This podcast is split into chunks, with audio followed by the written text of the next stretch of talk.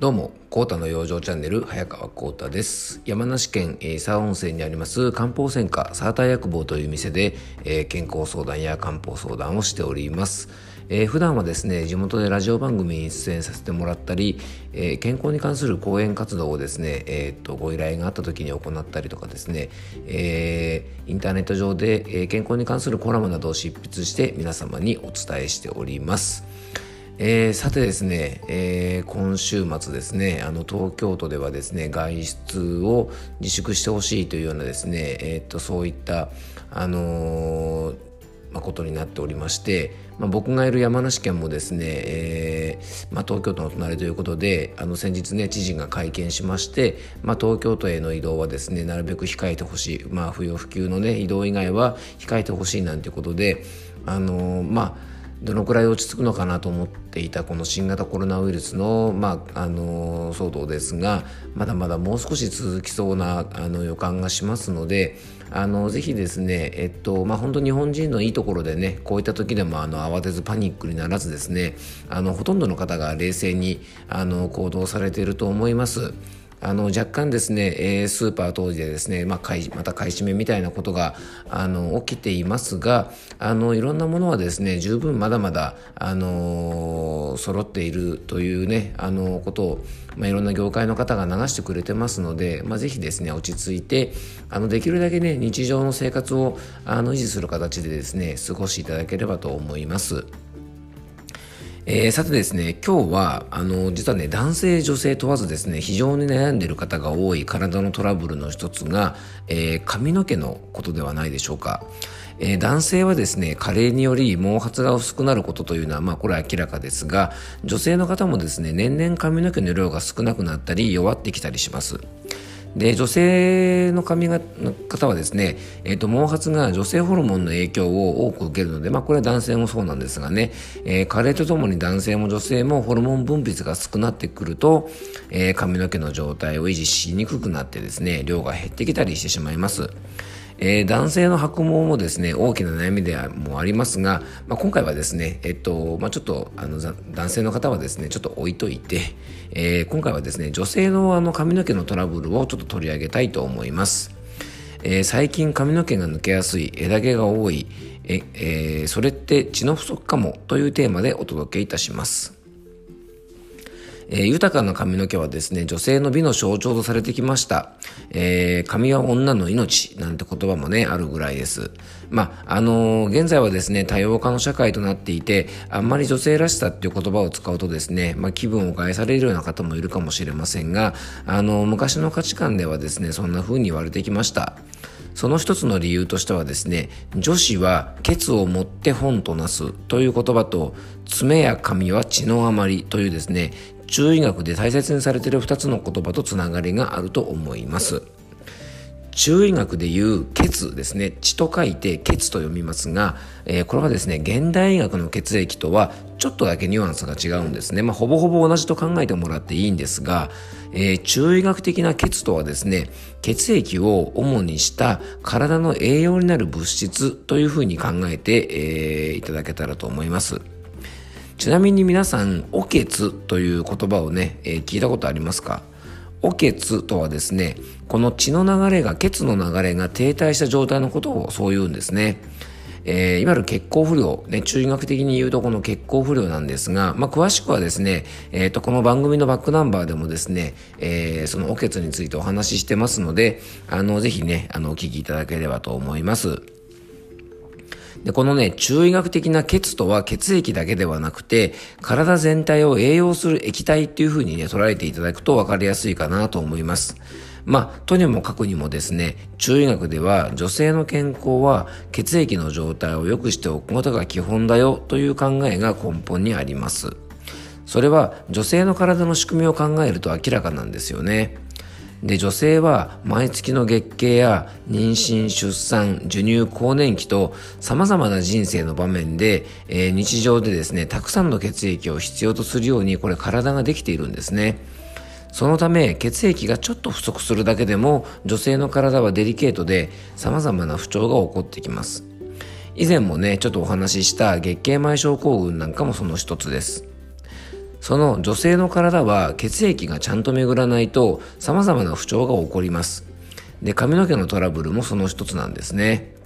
で髪の毛のトラブルというとですね、えー、年配の方のイメージがあると思いますが、えー、血のトラブル血のトラブルで起こる髪の毛のトラブルというのは年齢に関係なく起こります最も分かりやすいのが産後や授乳中かもしれません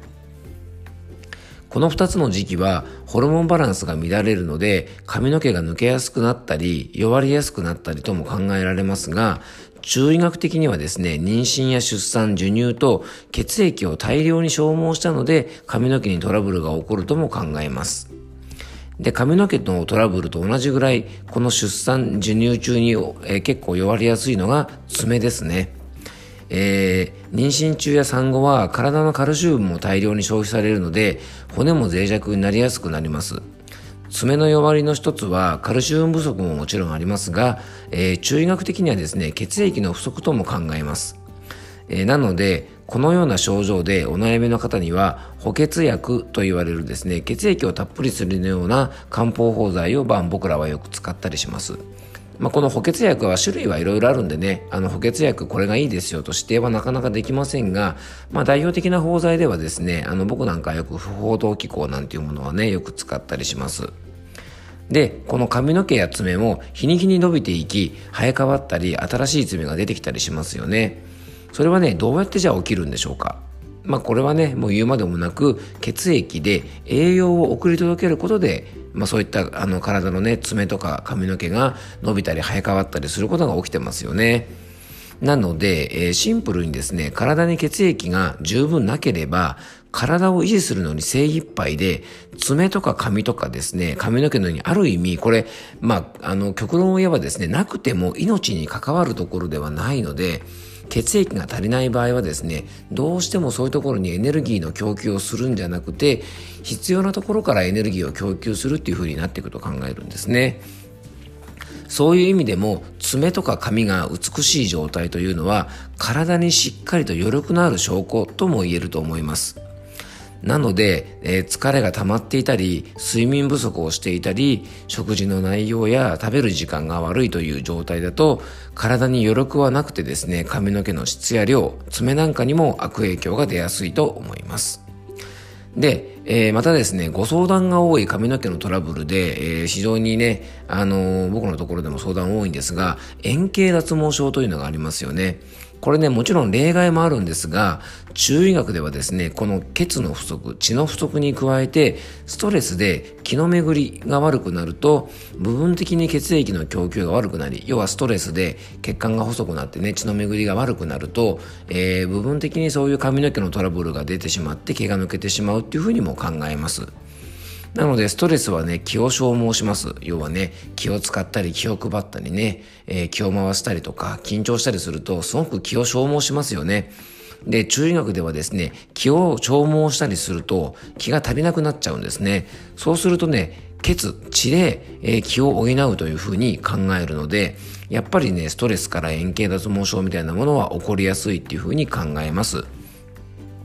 なので、中医学ではしっかりと弁証論治、まあ、弁証論治っていうのはですね、まあ、漢方診断学のことなんですが、をして、えー、抜けてしまった頭皮にですね、しっかりと血を運ぶ方法を、ストレス、あの、ストレスケアのですね、まあ、そういったことができる漢方法剤なんかと、えー、血を補う、血を補う法剤なんかを使いながら、えー、一緒にこう考えていったりするんですね。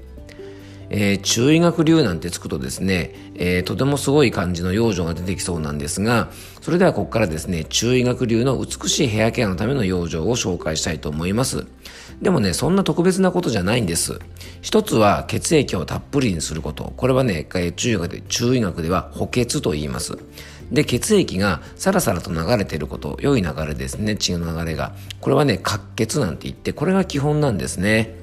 で血液をたっぷりにするにはしっかりとバランスの良い食事をとること。野菜ばっかり食べたりダイエットを気にしすぎてタンパク質とか糖質とかですねそういったものをカットしすぎて栄養不足になれば体の余力がなくなって髪の毛までしっかり栄養がいきません。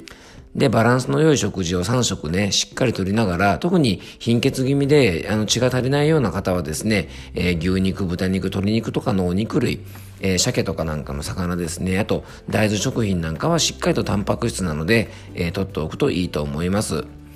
でまたねジャンクフードのような油の強いものや味の濃いもの甘いものを取りすぎると体の老廃物が髪の毛や肌にすぐ出てきちゃいますよね。えーと、食事が悪い方の髪の毛ってなんかほらこうギトギトしてる感じしますよね。あれね肌と同じなんです。また髪の毛を豊かにする女性ホルモンは寝てる間にバランスを整えてくれますので睡眠時間が短いと中医学でも血を消耗するなんて言われますからしっかり7時間ぐらいはですね、えー、髪の毛のためにも睡眠とっていただきたいと思います。で、えー、中学的にはですねヘアケアにはストレス対策も大事です。ストレスは血管を収縮させて血の巡りを悪くして髪の毛に栄養を供給しにくくなります。またストレスはですねホルモンバランスも乱すので髪の毛にとっていいことは全くないんですね。先ほどご紹介した円形脱毛症にもつながります。えー、日頃からですねストレスを溜め込まないように生活することが髪の毛のトラブルも減らします、えー、最近髪の毛がっていう方はですね、ぜひ外側からのヘアケアも大切ですが、頭皮をマッサージするなどももちろんやった方がいいでしょう。で、それにプラスしてやっぱりですね、髪の毛にちゃんと栄養が行き届くような体にしっかりと整えておくことが大事だと思います。えー、たっぷりの血液がしっかりと髪の毛に届くような良い生活習慣で、えー、美容も健康もぜひ手に入れていただきたいと思います、えー、今日も聞いていただいてありがとうございます。今日も一日ね笑顔でお過ごしください。